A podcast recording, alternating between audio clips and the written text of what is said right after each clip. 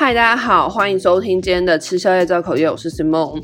在今天开始之前呢，我有一个坏消息要跟大家说，就是我刚刚在录音之前找不到我的耳机呀。就是呢，我刚刚录音之前呢，我就打开我的抽屉，因为基本上我都会把我的耳机放在我的抽屉里面，所以我想说，嗯，那应该就在那边。结果它没有在那边，就是我的耳机没有在那边。然后就想说，好，那可能是在我桌上另外一个纸盒，因为我桌上有一个纸盒，就专门装一些那种。充电线还是什么那个叫什么、插座之类的那种东西，然后我想说好，可能会在那个纸盒里，结果也没有，所以我现在就是有一点小小的崩溃。我想说，干，我居然会把这么重要的东西忘在高雄，因为我一定是忘在高雄，就是我这次回高雄是有录音的，所以就是很合理嘛。我就是录完之后忘忘记收这样子，反正我就是觉得，哎，这应该就是我的报应吧。就是我的黑粉们，你们看到了吧？这就是我的报应。我现在没有耳机可以录音，但是呢，我就想说，诶，虽然说我没有耳机可以录音，但是我觉得这一集呢，可以给大家当成是一个很好的参考。就如果你今天是想做 podcast 的人，可是你完全没有钱买器材，或是你不知道你要用什么样的器材去录音的话，你可以用我现在这一招。我现在呢，就是呃，拿一个纸盒放在桌上，因为我要架高嘛。就我要把我我我的手机架高这样子，然后纸盒上面就是摆着我的 iPhone 七，然后我开语音备忘录在录音，所以这一集你们听到的完完全全就是我用我的手机录音出来，外加我可能后置丢去那个 Final Cut Pro 什么降噪之类的吧，反正就是这一集完全都是用手机录的，没有用任何麦克风，没有用什么耳机还是什么界面，就是很阳春最简单的一个器材就是手机。所以这一集可能也可以给大家一些参考吧，就是。呃，我常常讲说，我觉得做 podcast 的第一步呢，你应该是要去想你的内容，而不是去想你要买什么器材。因为我觉得器材真的不是最重要的，就最重要的是你这个节目的本身这样子。所以我就想说，这可以给大家，如果你想做 podcast 的话，你可以听听看。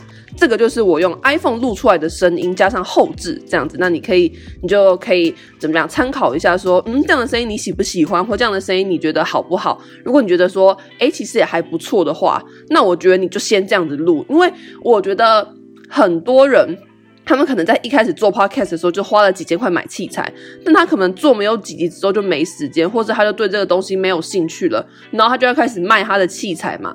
那我就会觉得说，呃，你干嘛浪费这个钱啊？你一开始可能就是先拿一些你手边的东西，找加减用一下就好了啊。等到你真的确定说你自己很喜欢做 podcast，你再去投资器材，我觉得会比较划算。所以这就是给大家一些小方法，就是正好啦。我现在就是一个没有任何东西的状态之下，所以想说就是可以给大家一些一些参考跟建议这样子。好好好好，这就是开头说的事情。那我们现在就是呢，先正式进入到我今天要录音的主题。今天要录音的主题呢，是有关于一个送礼的推荐，或是一个送礼的指南。因为呢，就这封信是我昨天晚上收到的信，然后信的内容呢，是这位听众就是说，呃，她。的男朋友生日快要到了，然后圣诞节也快要到了，所以她想送礼物给她男朋友，可是她不知道要送什么东西这样子。那我就想说，呃，应该蛮多人都会有这困扰，就是送礼方面的困扰，所以我就优先回复了这一封信，想说在这个圣诞节之前呢，虽然说剩没有几天了，今天是几号？今天已经十八号了，所以如果你要买礼物的话，你应该要开始准备了。但我就想说，可以给大家一些送礼的建议。那这些东西呢，都是我自己曾经收到过，觉得很开心的，或是我觉得我身边的人，就是我看到他们收过，我觉得很开心，或是呃，我看到我网络上的一些推荐，然后我觉得说，诶，蛮实用的这样子。反正就是一些我觉得不错的送礼建议啦，就给大家参考这样。好，所以这就是这一集大概我想要讲的事情。那在进入今天的主题之前呢，我有一个好消息跟一个抱怨要跟大家说，我想想看，我要先说哪一个？我觉得我先说好消息好了。好，这个好消息就是呢，我讨厌的人终于出事了！哇，掌声！哦，我现在每次一讲到，我还是觉得好欢乐。就是呢，最近我讨厌的人就是终于出事了，好不好？出事了啦！但是就是呢。我现在还不能就是太明确的跟大家说他到底出什么事。当然，他的出事不是那种就是你知道真的出事啊，比如说什么什么什么出车祸啊，还是什么受伤，就是我不是指那种真的出事，就对。但就是终于有烂事降临到他的人生当中，我个人觉得很爽啊。那这个我讨厌的人呢，就是我等他出事等了快三年，就是我真的等这一天等了很久。那我想说可以跟大家分享一下他到底做什么事情让我这么不爽。好的，反正就是正女，她就是一个心机很重的人。诶，等下我刚刚直接讲正女的，好啊，对啊，这个这人就是一个女的啊，反正就是她就是一个女的，一个女生，然后她就是一个心机很重的人。那我其实一开始并不觉得她有这么坏，我可能就是觉得说他还蛮单纯的，对，我甚至觉得他还蛮单纯的。现在回想起来，单纯的人真的是我诶，但反正就是我就觉得他蛮单纯的。可是他就是其实是一个心机很重的人，而且我越跟他相处，我就越发现他。一直把我当成是他的假想敌，然后他一直觉得我会去抢她男朋友，我真的是不知道为什么。因为第一个就是我老早就不是单身了，然后我有男朋友这件事情大家都知道，而且他还会来偷看我的我我的 IG，然后我是那种会在 IG 上面就直接发我跟我男朋友的照片，或是发我跟我男朋友的日常之类的人，反正就是我是那一种，你看我的 IG，你完全就会知道我有在跟一个人交往的状态，所以他肯定是知道我非单身。而且我跟那个女生的男朋友也不是什么青梅竹马，还是什么超级好朋友。就是我知道有些女生很故意，她们就会去故意找那种已经有女朋友的男生，然后故意要去跟他们接近。那我不知道这是什么心态，但是我知道有人会这样。可是我完全不是这样的人呐，就是因为我跟那个男生也没有这么要好，我们的程度顶多就是一般朋友，可能就是。走在路上会打招呼这样的关系，根本就不是那种什么超级好朋友。而且那个男生是一个女生朋友很多的人，所以如果你真的要说哪一个女生朋友比较有可能会跟他怎么样的话，那个人绝对不会是我，一定是别人，就是别人又跟他更好的人这样子。好，反正就是他一直把我当成是他的假想敌，我真的是不知道为什么。那他之前做了两件让我很不爽的事情呢，其中第一件事情呢，就是我在那个跟 First Story 合作的那一集里面讲到过，就是我们两个一起修一个课。然后他在那个课上之前，他就是嘴我说什么我修课态度很差啊，说什么态度这样子还要来上哦，这样子。我想说干嘛要讲话这样？就是大家不是都都是同学吗？你干嘛要就是突然这样呛我？但是我想说好就算了，没有关系。结果他那个课期中考的时候，他还作弊耶！就是我真的是傻眼，他真的是 他作弊的理由真的应该说不是作弊的理由，他作弊的方法真的超烂。他就是直接去问他男朋友说：“哎，第几题怎么写？”这样子。然后重点就是那个课。简单到不行，因为那课就是一个通识课。然后我们那一次那个期中考考的东西呢，就是只是背而已。老师都已经跟你讲说，他会出课本的哪一题的哪一个什么解释什么什么的，就是把那些定理背起来。虽然说要背的有一点点多，但基本上你只要有背，你就会有分数，因为基本上就是照抄嘛，一样的东西嘛。我就想说，这种备科对很多人来讲，可能考前一个晚上、两个晚上读就可以读完的东西，你还需要作弊，然后你作弊还考得比我低，而且是这低很多，低了几十分的那种，不是说什么九十五跟九十八那样，你要低个三分，不是，他低我我超级多。然后我就想说，那你开学在那边呛我什么修课态度不好是怎样？就是谁修课态度不好哈？是谁作弊？反正我就觉得这女就是真的不行。好，这是她第一件让我有点不爽的事情。但这个事情也也还好。第二件事情呢，才是她真的让我超级不爽的事情。她第二件让我我超级不爽的事情呢，是她攻击我的一个疤，就是呢，在我的手肘上面长了一个疤，叫做蟹足肿。我不知道大家知不知道蟹足肿是什么东西？反正它就是一种呃，是体质类的一个疤痕，就是不是说每个人都有，你知道，有些人天生就是不会有，那有些人就是会有这样。那我就是会有的那一个。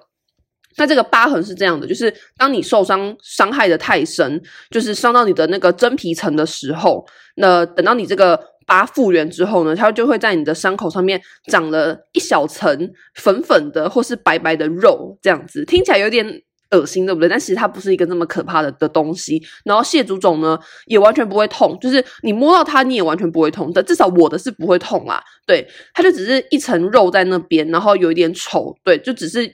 呃，有点丑，比较不美观这样子。其他你的手臂呀、或者你你受伤的地方，你想要干嘛，完全都不会有影响。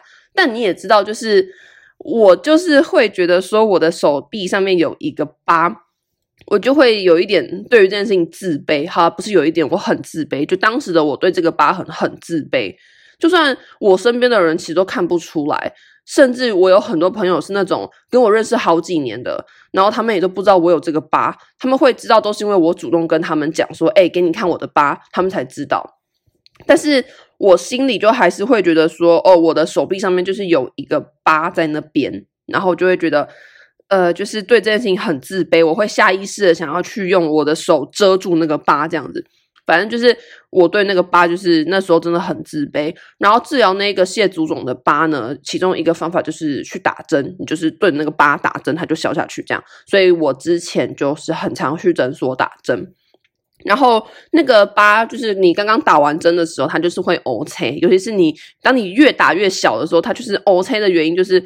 呃，不，不是说乌青的原因，就是乌青的比例就会很高。你可能每次一打完回家，然后你隔个几天他就乌青这样。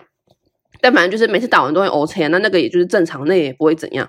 但反正就是因为它乌青，所以他看起来那个疤就会变得你知道黑黑紫紫的这样子。那有一次我就是顶着这个黑黑紫紫的疤去上学，那个女的看到我的手这样子啊，她就。用很嫌弃的口吻对我说：“哎呀，Simon，你的手怎么那样啊？”这就是这种口气哦。我在模仿一次，他说：“哎呀，Simon，你的手怎么那样啊？”然后我当下其实就是觉得说：“What the fuck，跟你屁事？你为什么要用这种口气跟我说话？”但我还是人很 nice 的回他，我就说：“哦，这个是蟹足肿，它是我的一个疤，因为我昨天刚去回诊打针，所以它 OK 了。”这样。然后那个女的说：“哦，是哦，可是现在看起来超明显的诶。”然后我就想说，干，你知道我当时真的是讲吗？他干，我想说，就是你看到一个人手上有那个疤，不用你说，我也知道很明显，好不好？我也觉得很自卑，好不好？就是我我我不懂他这样子的用意是什么。我今天就算看到他手上有一个什么疤，或是他的什么身上有一个什么伤口，我也不会故意这样去戳他。就是我觉得他这种心态，我不知道是为什么。我猜想他会不会是。一直把我当成他的假想敌，然后今天他终于在我身上找到了一个缺点，或者找到了一个不好的地方，他就是想要攻击我。那我就觉得说，你干嘛要这样？而且我当时真的很受伤。这件事情大概是几年前吧，不知道一两年前之类的。然后我那时候就是真真的蛮难过，就是那时候还是处在一个很容易会被人家讲的话而影响的那种心态，这样跟现在不一样。所以我那时候就很难过，我就觉得说。就是哦，他真的有这么明显哦？真的有这么丑吗？我真的是超级难过。你们看，就是我记仇记到现在，我真的很生气。好，反正就这件事情结束之后。我就是一直在心里面诅咒这个女的，我想说，你以后一定要给我出事，你给我等着！你今天这样子攻击我、嘲笑我的这个疤痕，我告诉你，你哪天以后一定会出事啊！我就在心里这样默默的诅咒她。然后呢，终于在将近三年后的今天，让我等到了，哇哈！掌声！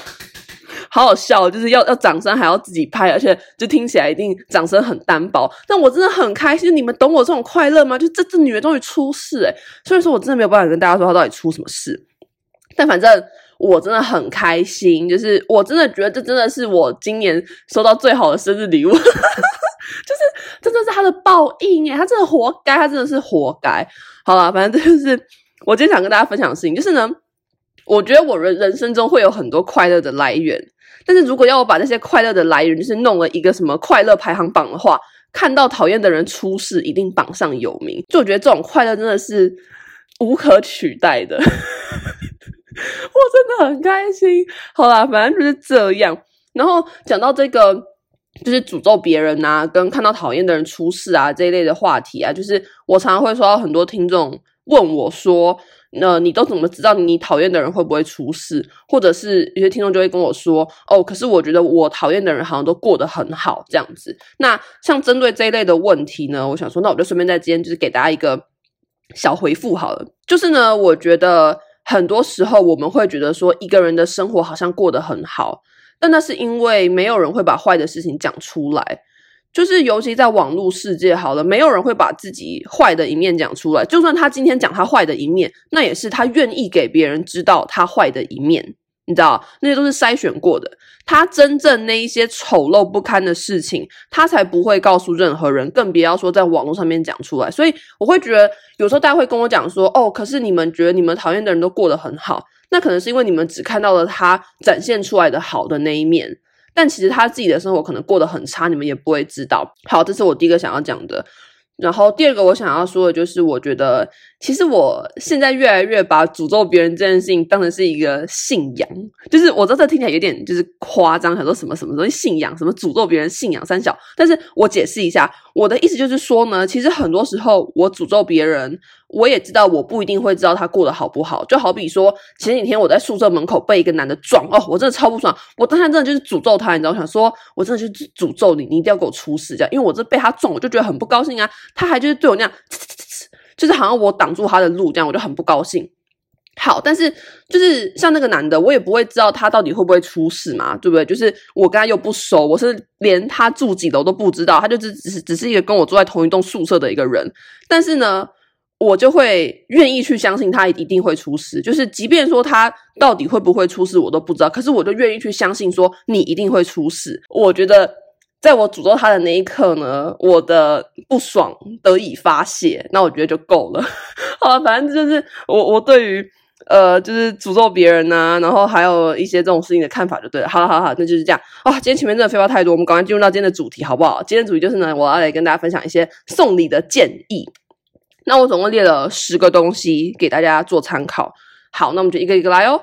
首先第一个呢，就是口罩。这边指的口罩呢，不是那一种什么蓝色、粉红色、绿色，然后那种很 boring 花色的口罩。我指的是那一种特殊的颜色或是特殊图案的口罩。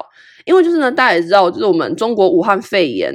等下我为什么说我们？我应该说就是你们中国武汉肺炎，他们中国武汉肺炎已经蔓延一年了。就我没记错的话，应该是在去年的十二月多开始有这个武汉肺炎病毒的产生。就是虽然说大众都还不知道，但是我记得这个病毒的产生，或者说这个病毒被发现，应该是在去年的十二月多。所以到现在算起来，大概是有满一年的时间了吧。那你就是还不知道这东西什么时候可以结束啊？所以呢，我就觉得说送口罩真的很实用，因为呃，像很多时候我跟我朋友出去一些地方，我我可能很想要在那个地方拍照，可是那个地方的规则就是必须要戴口罩，我连把口罩脱下来拍照一下都不行。那这种时候，如果我的口罩很漂亮的话，其实我就算戴着我的口罩拍照也会很好看这样子。而且我觉得就是那是一个还蛮实用的礼物吗？因为就算对方。对于花色口罩没有兴趣，好了，可是他一定会用到口罩啊！现在谁出门不会戴口罩？你去任何场所，你坐任何车都要戴口罩啊！所以我就觉得说，送口罩是一个还蛮实用的礼物，就大家可以去找那种有特殊图样的。或是特殊花色的那种口罩送这样子，那就只是说你买的时候要认明一下是不是台湾做的，然后要认明一下它的什么三层布料啊，然后到底有没有抗菌的效果这样子。但就是反正我觉得送有图案的或是可爱的造型的口罩。会是一个实用的小礼物，然后我自己也有买一些那种我喜欢的花色的口罩，那就是呃，我去一些活动啊，或是我跟我朋友去什么地方玩的时候，我就会戴这样子，所以就是给大家一个小参考，就是我觉得可以送口罩，因为这真的很实用。好，那第二个我的送礼建议呢，就是厚袜子，这听起来是不是有点废？好，那让我解释一下，就是呢，我觉得现在天气真的是越来越冷了啊。讲到冷，我突然想到。我是不是刚刚讲完我的开心的事情之后，我就没有抱怨了？哦，我忘了诶。好，那我要抱怨的事情其实就是天气太冷了。这也可以跟这个厚袜子这个礼物就是呃结合在一起。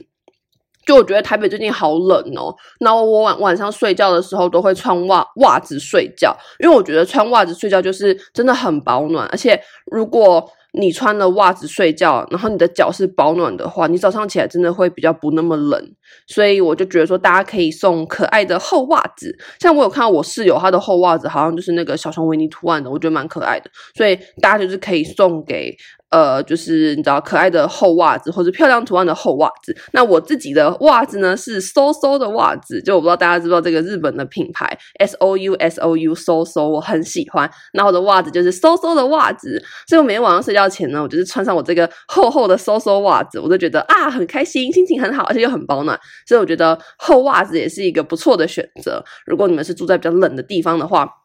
你真的可以去挑一些你知道摸起来软绵绵的厚袜子，然后送给那个你希望他不要晚上睡觉的时候被冷醒的人，我觉得是一个很棒的礼物。好，再来第三个礼物呢，我的推荐就是送口红。这个礼物我觉得就比较挑场合，就是你可能要确定说你送礼物的对象是会化妆的人，这样子。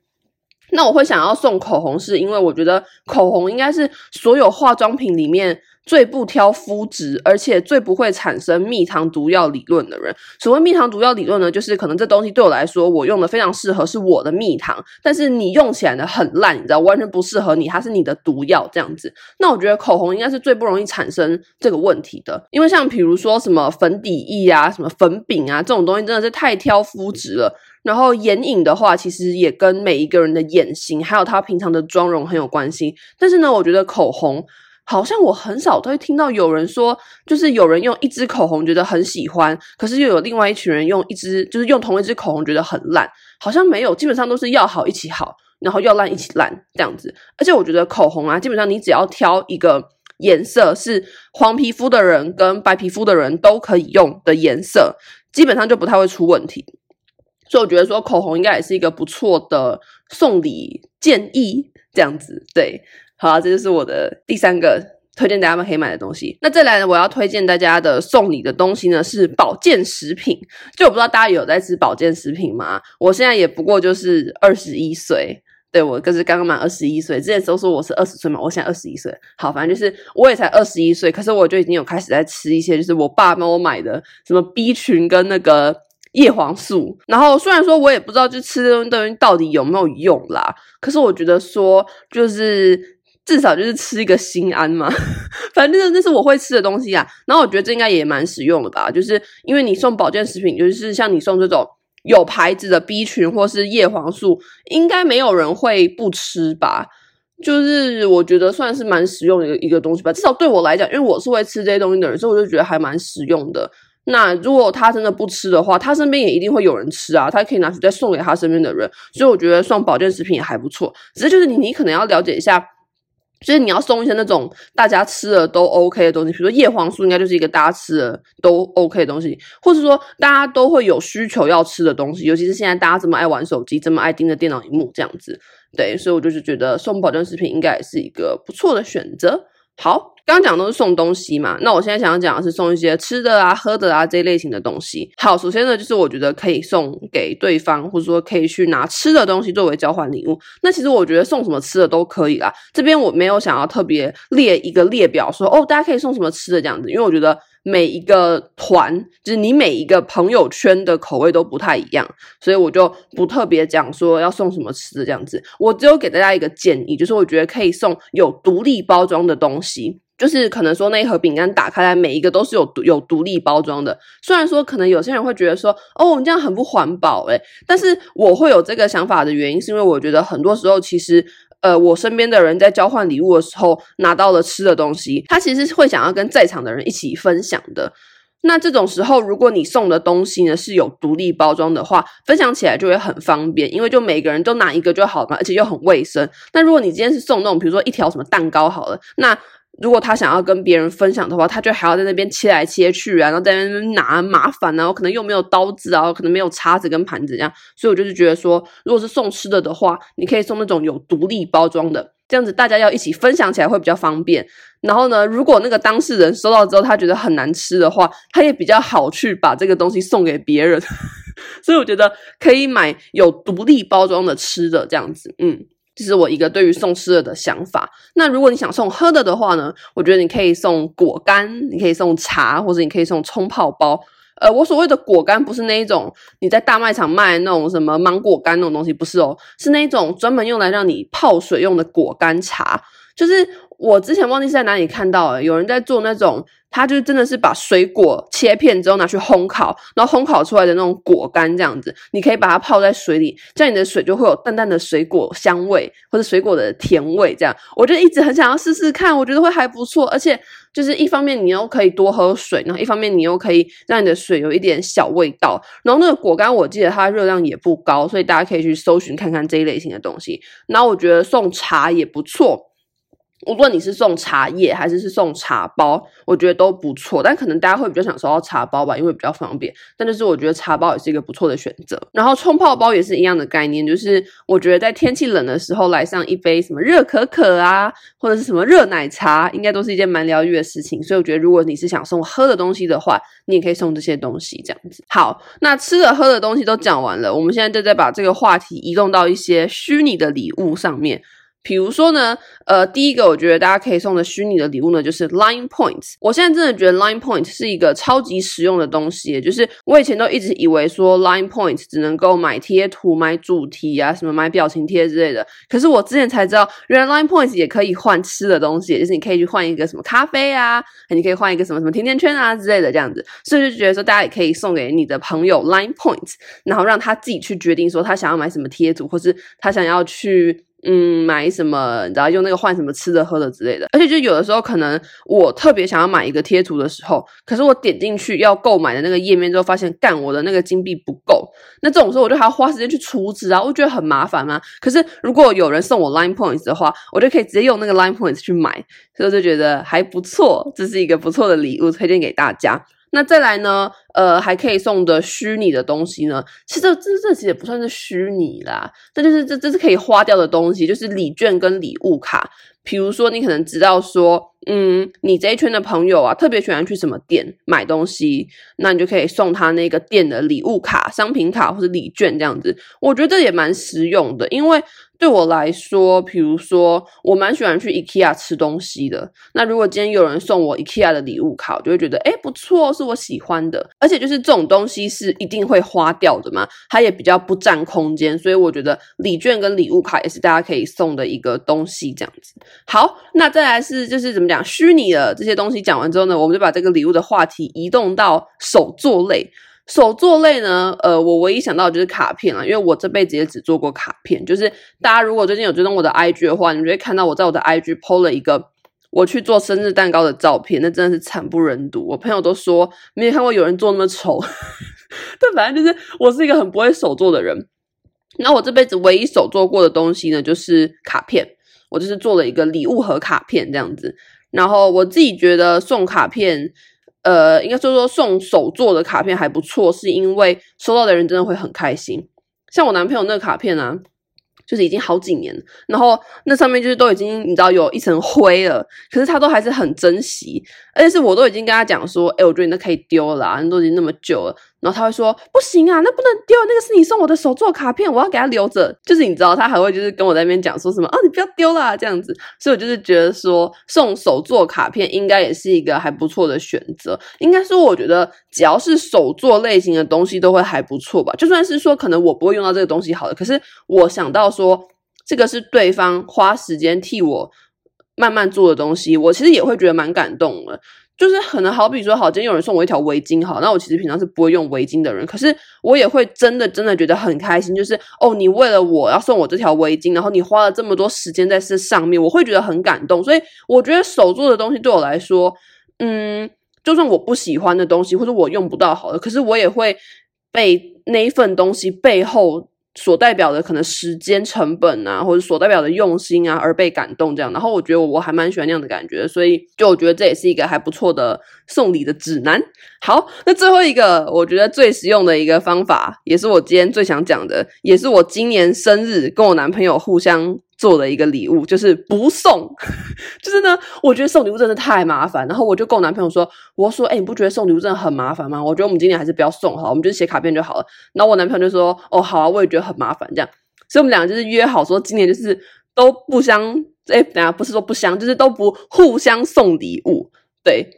但我们还是有写卡片，但就是只有写卡片，我们就是不送礼物。而且我真的觉得，就是越长大之后，越发现我自己好像是一个对节日没有什么特殊热情的人。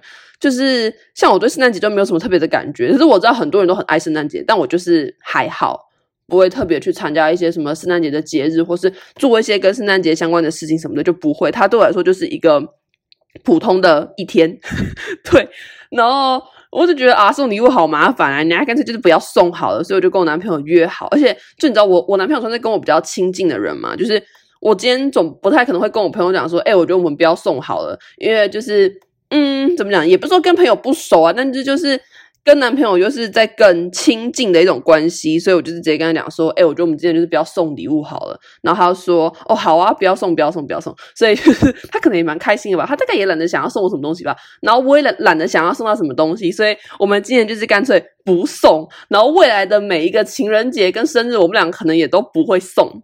对啊，那反正这就这也是一个做法啦。大家可能听到这边会觉得很烂吧？但我真心觉得，就是不送也是一个很好的做法。就是我觉得两个人一起去吃顿饭，或是一群人一起去吃顿饭，然后互相写卡片，交换一下心意，你知道，大概了解一下说，哎，就是你对我有什么想法，这样子我觉得就够了啊。而且我觉得其实卡片。我很常在卡片里面写真心话，或是说我身边的人也很常在卡片里面写真心话。我不知道大家会不会这样，所以我就觉得其实有的时候你送一张卡片，代表的意义也很多。它代表的并不只是一个哦手做的东西，或是哦写的一段话，它其实也可以代表这个人他到底对你有什么想法，或是他对你有什么祝福。所以我觉得收到卡片的喜悦，有的时候并不一定会小于那些实体的东西。那我觉得这也是一个做法。嗯，好了，那今天这里就是这样，不知道你们喜不喜欢？哎呦，我现在真的是每一次录完音啊，我都会觉得说，哎，好好担心大家会不会觉得很烂哦？就我很怕大家会不会觉得说，哎，也有花时间听这一集，结果都不知道在公啊小。我很怕大家会有这种感觉。可是我自己在剪辑的时候，我我又会觉得说，哦，这个人讲话怎么这么好笑啊？我就有这种感觉，不知道你们会不会有这种感觉呢？那如果有什么想跟我说的话，都可以在 First Story 底下留言，或是你们可以在 IG 搜寻“吃宵夜造口业 Eating and Gossiping”，就可以找到我的 IG。好，那今天这集就是先这样，我们就下一次再见。希望这一集的音质不会太烂。好，就这样，拜拜。